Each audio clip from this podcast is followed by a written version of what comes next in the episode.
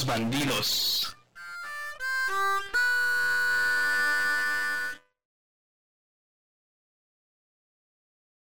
Un saludo para todos ustedes en una nueva emisión de este podcast. Los bandidos. Jay Rodrigo, ¿cómo estás? Bien, bien. ¿Y tú, amigo? Bien, aquí con el puto calor de mierda que está haciendo. Ay, güey. Ya que todos se vayan acostumbrando. O sea, la neta es que el infierno va a estar más culero. Yo no voy no pendejo. Ay, como de que no te vas a ir al infierno, güey, no mames. Todo así suado en esta vida, pendejo. Ándale, güey, que cancelación directa, güey. Va de nuevo, tres, dos. Recomendaciones para lanzar un producto o marca, ¿no? Digo, en, muchas ocasiones nos referimos a parte de lo mismo, ¿no? Correcto, correcto. Entonces, así como en otro rollo, para los que son una generación más antigua que, que la de Rodrigo, este, vamos a darles los cinco puntos de cómo formalizar una marca, ¿no? Rudy, Rudy. no mames. ¿Te tocó esa madre, güey? El final, ya, O sea, consciente, como que ya la parte final. Ay, mis huevos, güey, si también estás bien pinche anciano. Acabo de llegar al tercer piso, amigo, ya las rodillas truenan, ya uno sufre bochornos. Bueno, pero esos te truenan y seguramente te diste cuenta por la posición en la que te pusieron, güey. no, pero no. Eso... mames. Todavía no llegamos a la etapa en la tuya, en la que ya te tienes que hacer próstata cada año. Ahora es con, con examen de sangre, güey. Pero tú vas a que te metan el dedo, güey, que porque siempre quieres una segunda opinión. El león cree que todos son, de su condición, güey, no mames. Andas muy pendejo hoy, pinche imbécil para Solo hoy, güey, solo hoy. bueno, si nos remotamos a tiempos pasados. Qué idiota, güey. Bueno, a ver, entonces, dice, ¿cuál sería el primer punto para estas recomendaciones al momento de lanzar un producto o marca? Bueno, el punto número uno sería la viabilidad del proyecto, ¿no? Uno, a que sea una idea realmente disruptiva, ¿no? ¿Cuántas veces no nos ha pasado, incluyéndonos a nosotros, amigo, cuando empezamos con el podcast, que estás así en una plática formal y dices, ah, estaría chingón hacer un proyecto así, o estaría chingón que a este producto o a este servicio le agregaran esto, le quitaran esto, o sea, por ideas no nos vamos a morir, ¿no? Pero verdaderamente, ¿eh? Ojo, no estamos diciendo que eso pase en las fiestas con marihuana y alcohol. Sobre todo en las de alcohol, amigo. las de marihuana como que estás más de... Sí, el amor, sí, la vida y todo ese pedo, ¿no? No le vayan a preguntar a Edwin. yo no lo dije. Hemos cambiado nuestro nombre. Ahora somos BBVA. Te mamaste. BBVA. O sea, idea, podemos tener miles de ideas de negocio, pero verdaderamente es analizar si esa idea la quiere el mercado, ¿no? Porque por lo general tenemos ideas de lo que a mí me gustaría que a un producto o un servicio le agregaran o le quitaran. Pero eso no quiere decir que a todas las personas o a un número importante de personas les va a gustar y van a adquirir un servicio de, ese tipo, ¿no? Y no quiere decir que las ideas sean malas, porque seguramente en su momento cuando eh, me voy a ir muy mamón, ¿no? Pero a Jobs se le ocurrió la Macintosh, pues todos lo tiraron de loco, seguramente cuando este, no sé quién chingados es el, dueño de Uber, pero al dueño de Uber se le ocurrió la aplicación, seguramente mucha gente le dijo que era una mala idea, pero al final tienen que intervenir muchos factores para analizar la viabilidad. Uno, que tengas mercado, que sea financieramente posible, y ojo, no estamos hablando de que ya vas a tener un millón de dólares para empezar el negocio, pero sí tienes que analizar servicios, renta, un local, si es que lo vas a tener, una página web, tienes que pagar el dominio, tienes que pagar el, el, uso como tal que le vas a dar, cómo lo vas a entregar, logística, etcétera. Entonces, analizar la viabilidad del negocio es sentarte y poner en papel, poniéndolo entre comillas, este, esta frase, ponerlo y asentarlo y empezar a decir, bueno, ¿se puede hacer o no se puede hacer? Le agrego le quito, le pongo, lo modifico. Entonces, seguramente del 80% de ideas que podamos tener, la idea original va a terminar siendo completamente distinta a la versión final del proyecto. Claro, es como un, un diamante que obviamente se extrae la piedra y se tiene que ir puliendo, se tiene que ir cortando para darle la forma necesaria, ¿no? algo de lo que decías hace rato, eh, me vino a la mente muy, muy de lleno un ejemplo que seguramente algunos han visto y si no, bueno, pues ahí está en varias plataformas de streaming. La, la conocidísima frase o idea de Javi Noble que dio lugar a muchos memes. Javi Noble es como esta persona a la que se le ocurren ideas, sí, muy disruptivas, pero que no solo por ser disruptivas van a funcionar. El ejemplo clarísimo es el de las gasolineras a domicilio, ¿no? O sea, pues sí está chido, qué chingón que te lleven gasolina hasta tu auto y que no tengas que hacer una fila para ello, ¿no? Sin embargo, tal cual lo planteaban en la película de Nosotros los Nobles, pagar un extra solo porque te lleven la gasolina hasta tu auto, ¿no? Y, digo, sí, en la actualidad ya vemos cosas parecidas como Uber Eats, el mismo Uber, este, cosas así, a la cual se le agrega una tarifa, pero bueno, es diferente, ¿no? La realidad es que las personas que estarían dispuestas a pagar tanta comisión por un poco de gasolina, pues seguramente tienen choferes, personas que hacen la carga por, por ellos, cosas así, ¿no? Y al final del día, pues con, lo, con las variaciones de, de precio en la gasolina que vivimos día a día, pues dejaría de ser tan atractivo, ¿no? Entonces, a eso creo que hay que agregarle. Una cosa es sí, que las ideas sean disruptivas, ya lo mencionabas tú, pero sobre todo tener bien aterrizados los pies y decir, es viable o darle salida a esta idea, no nada más porque sea disruptivo, va a funcionar. Pero fíjate, güey, tú pusiste un ejemplo muy claro de, de, estas ideas que surgen, ¿no? Con lo de Javi Noble y sus gasolinerías VIP, pero era en una etapa, y ya me corregirás, según yo, en esa etapa los delivery todavía no estaban, este, ni siquiera en las plataformas, o sea, ni siquiera en las, en las tiendas de aplicaciones. Y es ahí donde empieza a haber esta disrupción, ¿no? Donde tú tienes que ver, o, o mucha gente toma una idea base que se le haya ocurrido a alguien que muchas veces no funciona y la transforma totalmente en algo nuevo, ¿no? Tenemos el ejemplo de Amazon. Amazon surgió como un delivery o una tienda en línea donde te llevan diferentes productos ¿Y qué fue lo que pasó después? Ah, pues surgió un delivery única y exclusivamente para comida. Y después surgió un delivery única y exclusivamente para hacer despensa, etcétera. Entonces, se puede tomar una base o una idea base que otra persona ya haya pensado que pudo funcionar o no pudo funcionar y de ahí transformarla y crear una idea de negocio sostenible. Entonces, si hay ideas buenas, si hay ideas malas, pero no quiere decir que porque una idea haya fracasado, no se puede transformar para crear una idea que, sea exitosa. Muchas, muchas cosas, pero seguramente algo que le sería, una herramienta que le sería de mucha ayuda para todos ustedes o para todos quienes desean eh, desarrollar una marca, un producto, el plan de negocio un plan de negocios, eh, ya lo hemos platicado en otros episodios, pero sería una buena idea partir de ahí, ¿no? Sí, sí, sí, es correcto. Entonces, eso es analizar la viabilidad, poner, este, ahora sí que en un modelo de negocio o poner en, en papel, como decía hace rato, todos los puntos positivos, negativos de esa idea, financiamiento, etcétera, etcétera, para saber si es algo que podría eh, funcionar.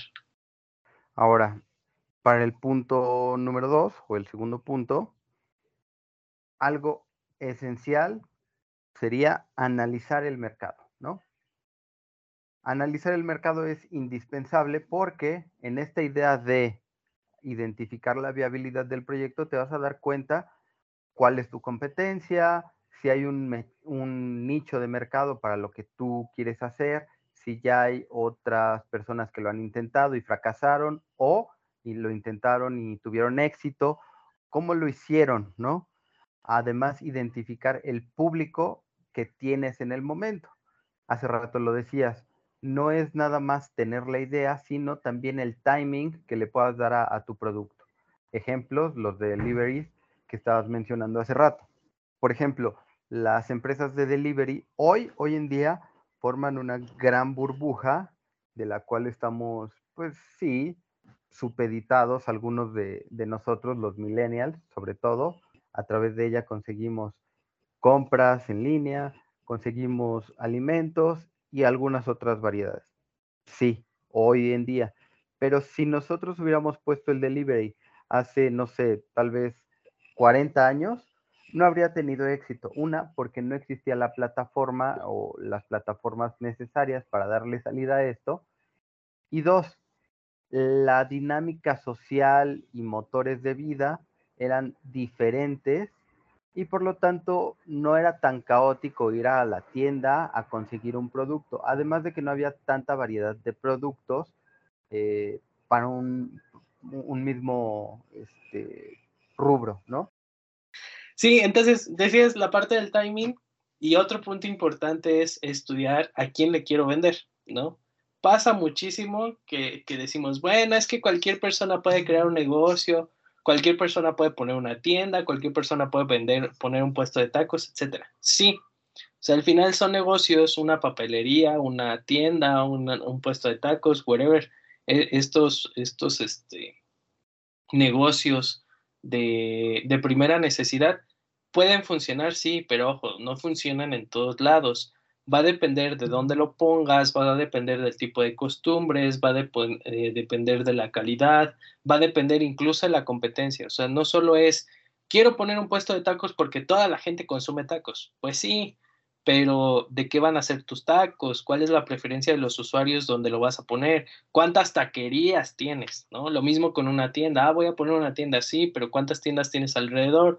No vas a poner una tienda donde en una manzana o en una colonia donde a lo mejor tienes seis o siete oxos y que cada uno te lleva de diferencia a lo mucho, a lo mucho 300 metros o 400 metros de distancia, ¿no? Porque al final, pues te va a terminar por comer e, el, oxo. Entonces, no es generar un modelo de negocio por generar y por decir, bueno, yo lo voy a hacer porque le funcionó al primo de un amigo y a mí me va a funcionar, ¿no? Tiene que ser un enfoque bien idealizado, repito, de qué público tengo, a quién le quiero vender, de qué tamaño es ese mercado, de qué edad son, qué costumbres tienen, qué es lo que se consume en ese rango, eh, eh, cuáles son los costos, porque a lo mejor, pues ya si compito contra un negocio posicionado, seguramente los costos que ellos tienen son menores. Y yo como voy empezando, pues a lo mejor no voy a tener un proveedor que me venda más barato y mi precio va a tener que ser más caro. Entonces, Aquí, ¿qué es lo que vas a vender? Vas a vender precio bajo, vas a vender calidad, vas a vender servicio, vas a vender experiencia. ¿Qué es lo que quieres lograr con eso? Y una vez que ya tengas todo eso comprobado, que ya hiciste un levantamiento de mercado, pues ya decides si sí te funciona ahí o no.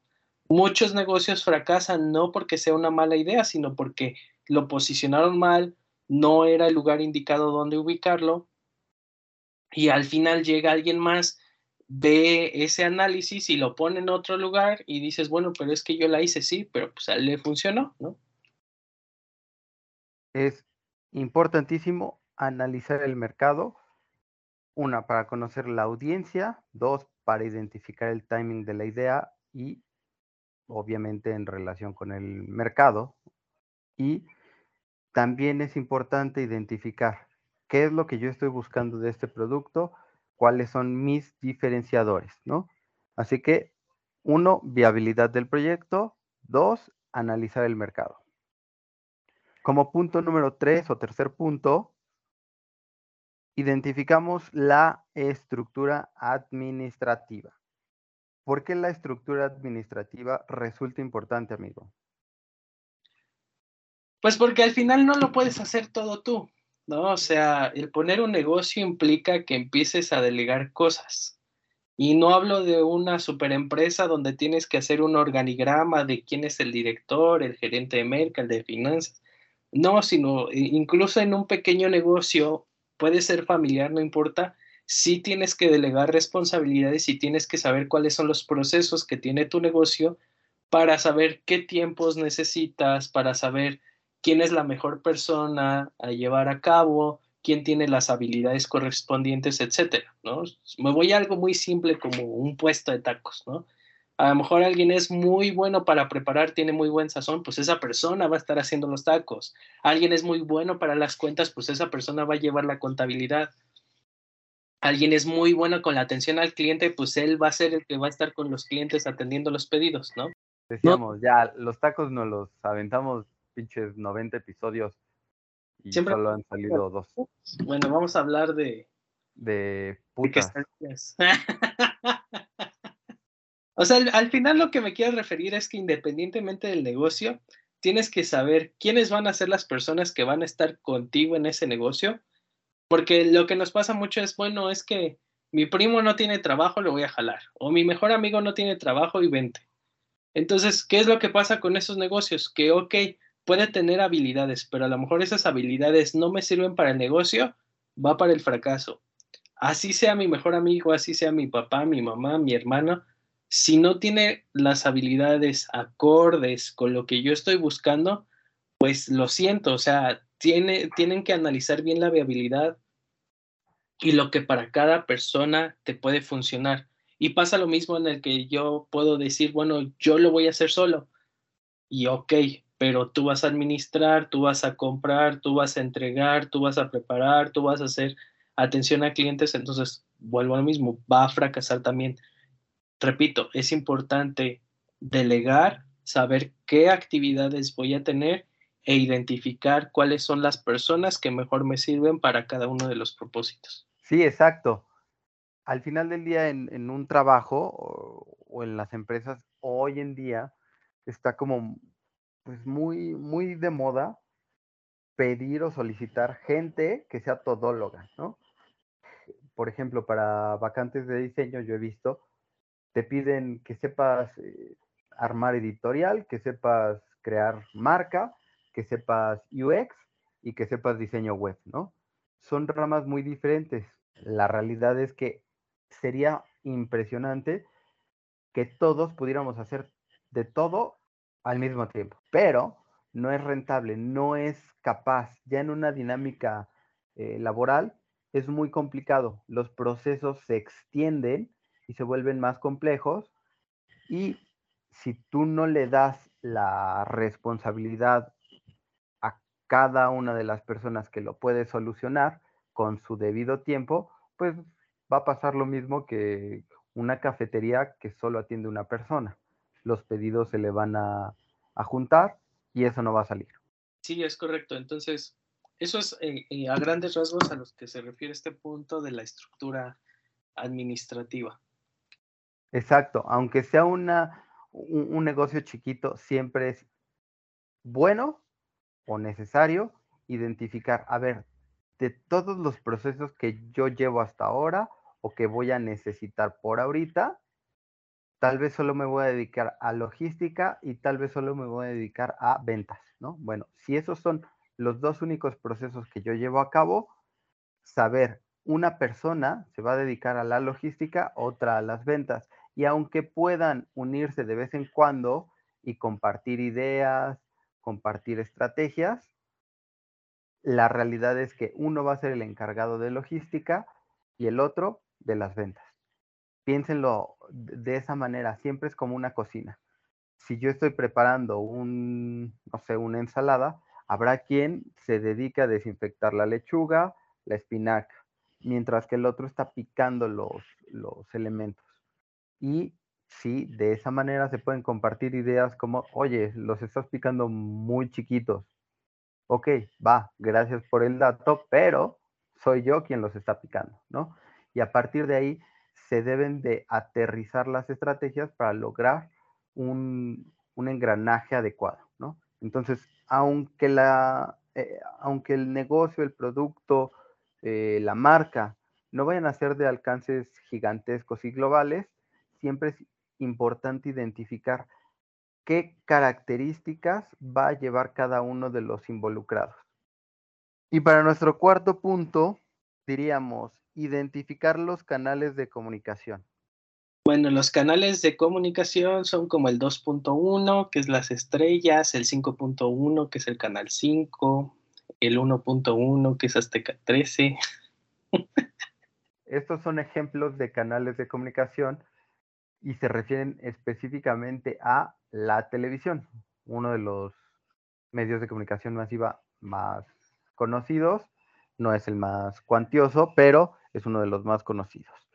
Eh, ¿Qué son estos canales de comunicación? Bueno, los canales de comunicación es aquella vía por la cual yo voy a transmitir una comunicación.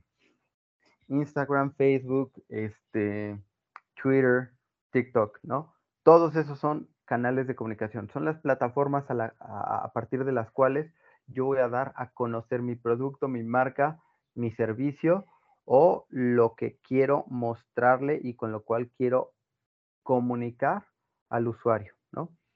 Eh, decíamos, están estas redes sociales, eh, pero también tenemos algunos otros como medios impresos, tenemos eh, activaciones, tenemos BTL, tenemos medios ATL, etc, etc, etc, ¿no? Pero, a ver, todos esos son canales de comunicación donde yo voy a generar o plasmar mis ideas gráficas, comunicativas, esos son los canales de comunicación. Entonces, ¿a qué nos referimos con identificar los canales de comunicación? Bueno, espera.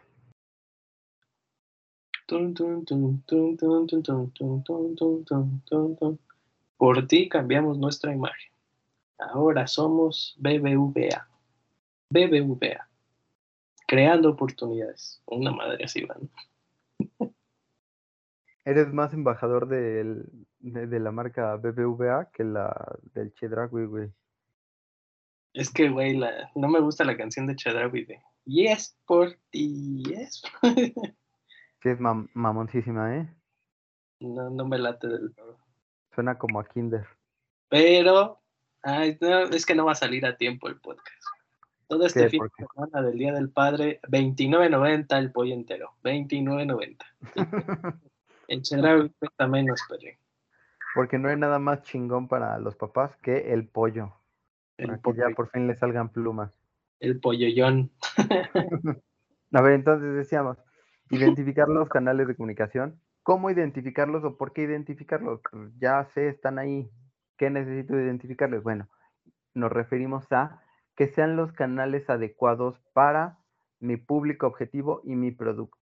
Ahí posiblemente no me serviría anunciar en el fonógrafo, eh, no sé, la película de los Vengadores. ¿Por qué? Pues porque no es el público objetivo. Podría salirme muy, muy económico el, el anuncio en esta estación o más económico que en algunos otros lados, sí, claro, pero no le voy a llegar al público que deseo.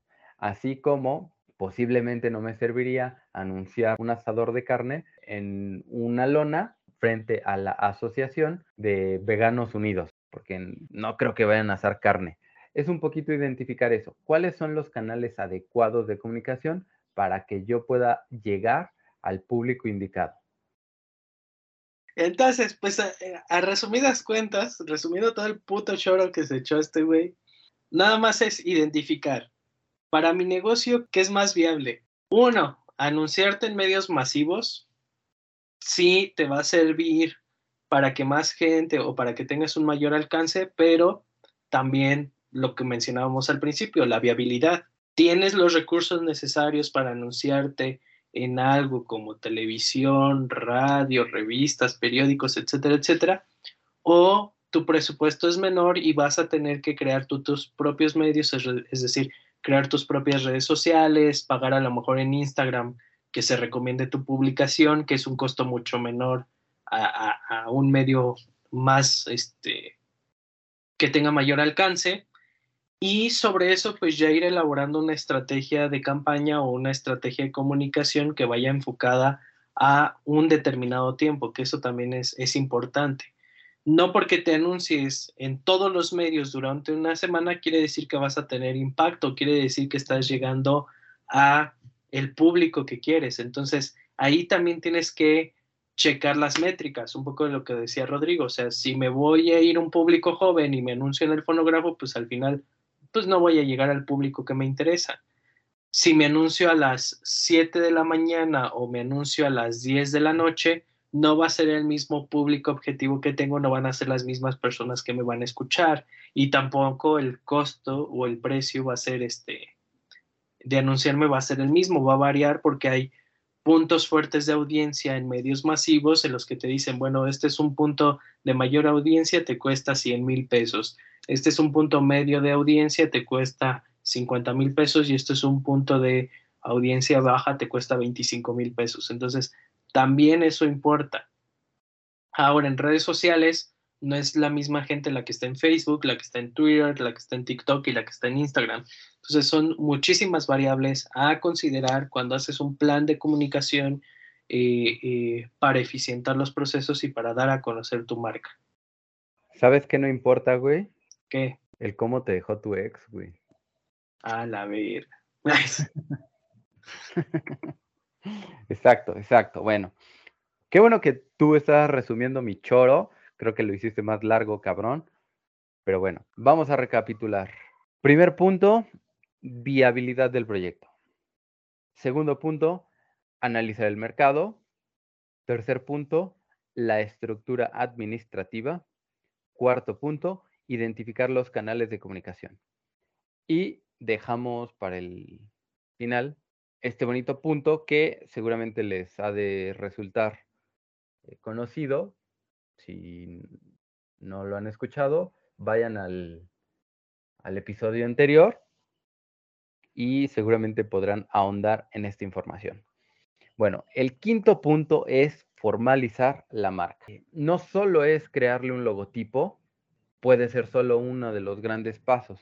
Pues al final ya es prácticamente la formalización del negocio, ¿no? Ya tengo todos los puntos anteriores, ya sé qué voy a vender, ya sé la imagen que le voy a dar y únicamente ya es la estructura y la preparación para la venta. Si tengo o no un logotipo, si tengo o no un producto, si tengo o no un servicio, es cuál va a ser la cara de lo que voy a comunicar, cómo lo voy a identificar, cómo lo voy a diferenciar, que lo hablábamos en el capítulo anterior del podcast para que lo escuchen, no lo voy a repetir. Es, es únicamente, es esta parte ya de, ya lo tengo, ahora sí, lo voy a vender, lo voy a, comunicar y lo que espero es la retribución de lo que yo ya puse con un, pequeño margen de utilidad para que sea viable ese proyecto. Como ese perro, ¿no? A huevo. Ese perro culazo que te cargas, güey. Me chiveas, me chiveas. Eso no dijiste ayer, güey. Es que ayer era, otro mood. Qué idiota. Estaba, más caliente que el suelo de la Ciudad de México, pero. No mames, güey. No, si andas, pero con todo, güey. Te andas derritiendo, cabrón. Bueno, decíamos, formalizar la marca. Una de las tantas cosas es crear un logotipo, una de las tantas cosas es ya ponerlo en redes. O sea, formalizar la marca debería de ser el resultado de haber hecho un plan de negocios, de identificar a quién le voy a hablar. Básicamente el resultado de todo lo que hemos platicado sería formalizar la marca. ¿Y en qué resulta? Pues en darle una estructura sólida, tanto gráfica como de estructura administrativa, de precios y de identificación de los canales que voy a ocupar para comunicar, ¿vale? Repito, no se refiere a, ah, ya tengo mi logotipo, ya es una marca formal. Eso solo es un resultado, ¿vale? Formalizar la marca es el resultado, la identificación completa de cada uno de los pasos que hemos platicado hasta ahorita. ¿Sí o no, güey? Sí, sí, sí, sí, pues sí. pues sí, a la chingada, pues ya. ¿Qué más quieres que diga? Pues que les recuerdes a, a todos nuestros bandidos que para ahondar en este quinto punto, vayan al episodio anterior. Y todavía ahí, güey. sí, ya salió, güey, ya salió. Ah, ya, ya, ya salió, sí, cierto. Ya salió, pendejo, ya salió. o no, no sé. O sea, ya se hizo, ya se hizo. Ya huevo, ya se hizo. Elaborado ya está. Que, que ya se haya publicado es otro pedo, ¿no? Sí, sí, Pero bueno, publica primero este. Y los vamos a Oh. tener todos como imbéciles buscando el episodio anterior. Ni la CIA va a saber dónde está. Esos son los, los puntos, las recomendaciones que les hacemos nosotros para lanzar un producto o una marca. Y pues listo, esperamos que sean de ayuda en todas sus ideas, en todos sus, sus proyectos, ¿vale? Eh, pues hasta ahí quedaría el tema el día de hoy. Y bueno, nada, recordarles las redes sociales de Alan, que son, En YouTube, Alan Garme. Y en Facebook y en Instagram, con el nombre completo, Pedro Alan García Mesa. las mías serían en Insta, rar.villa, Y se chingó. y listo, ¿no? Y bueno, para que dentro de estos canales de comunicación nos contacten, pueden seguirnos en eh, Instagram por bandidos-mex y ahí leemos sus comentarios. ¿Alguna otra cosa que quieras decirles, amigo? que, no, que vayan a escuchar el podcast en todas las plataformas ya estamos, Spotify, en Apple Podcast, en Amazon Podcast, en Google Podcast y en todas las conocidas y desconocidas por haber. Eso chingao, eso. Entonces, les mandamos un fuerte abrazo, un saludo. Acuérdense que el pollo va a estar a 29 pesos. ¿O cuánto? 29.90, pero hasta el 18 de julio, entonces, en junio, perdón, entonces ya. Solo recuerden que en Chedraui cuesta menos. Cámara, perro. Bye, bye. No estabas grabando, pendejo. Bueno, va, va de nuevo. Fire Silver.